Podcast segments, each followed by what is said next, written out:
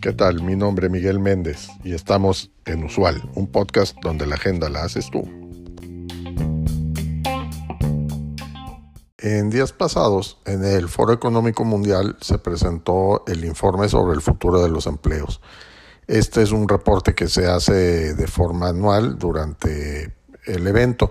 En esta ocasión, el fundador y presidente ejecutivo del fondo, el profesor Schwab, mencionó que tenemos todas las herramientas a nuestra disposición, que la abundancia de la innovación tecnológica que define nuestra era actual puede aprovecharse para dar rienda suelta al potencial humano, que también disponemos de los medios para volver a capacitar y mejorar a las personas en un número sin precedentes.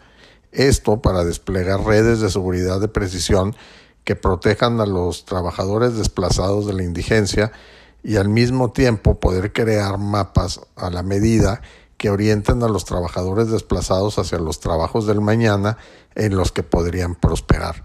También mencionó que la mitad de los empleados tendrán que volver a formarse en los próximos cinco años, así como también que el foro estima que para el año 2025 85 millones de puestos de trabajo podrían ser desplazados por un cambio en la división del trabajo entre los humanos y las máquinas, pero que derivado de este cambio pueden surgir aún más empleos. Hablaba de 97 millones que se adapten mejor a la nueva división del trabajo entre humanos, máquinas y algoritmos. Sobre las principales habilidades profesionales que serán requeridas para el año 2025, Schwab mencionó que una mayor adopción de la tecnología significará que las habilidades en demanda en todos los empleos cambiarán en los próximos cinco años y las brechas de habilidades continuarán siendo altas. Al mismo tiempo, mencionó que para aquellos trabajadores que permanezcan en sus puestos, la proporción de habilidades básicas que cambiarán para el año 2025 es del 40% y que el 50% de todos los empleados necesitarán volver a capacitarse. Esto es un 4% más que el informe anterior.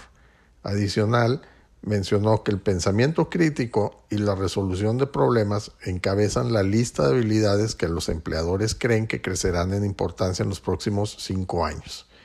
Esto pues han sido temas constantes desde el primer informe de empleo que se realizó en el año 2016 y una variante es que este año han surgido nuevas habilidades como la autogestión, como el aprendizaje activo, la resistencia, la tolerancia al estrés y la flexibilidad. El informe divide en cuatro tipos las habilidades profesionales.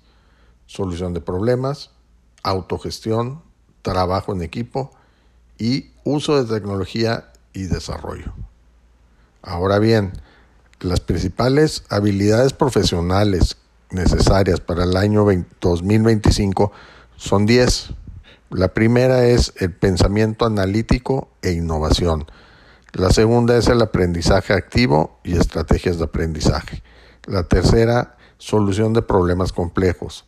La cuarta, pensamiento crítico y análisis. La quinta, creatividad, originalidad e iniciativa.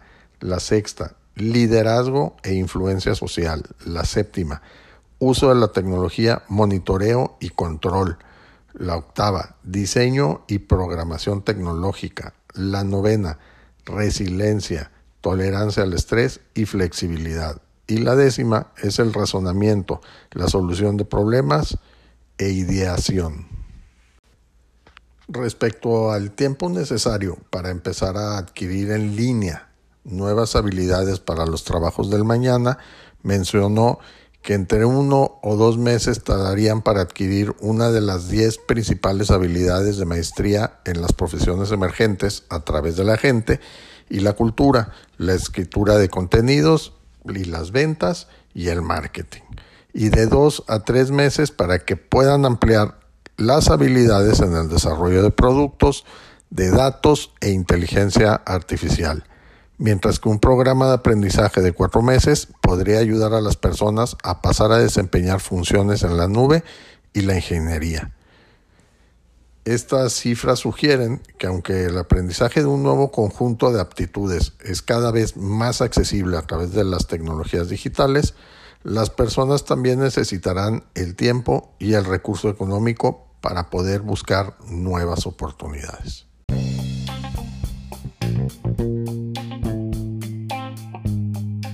Gracias por acompañarnos en este episodio. Te recuerdo seguirnos y darnos like. Es de suma importancia para el desarrollo de este proyecto. Así como también te pido que nos dejes tu mensaje de voz en el cuerpo de este podcast con el tema que quieras que tratemos en los siguientes episodios o que nos envíes un mensaje directo en nuestro Twitter arroba usual un podcast. Hasta la próxima.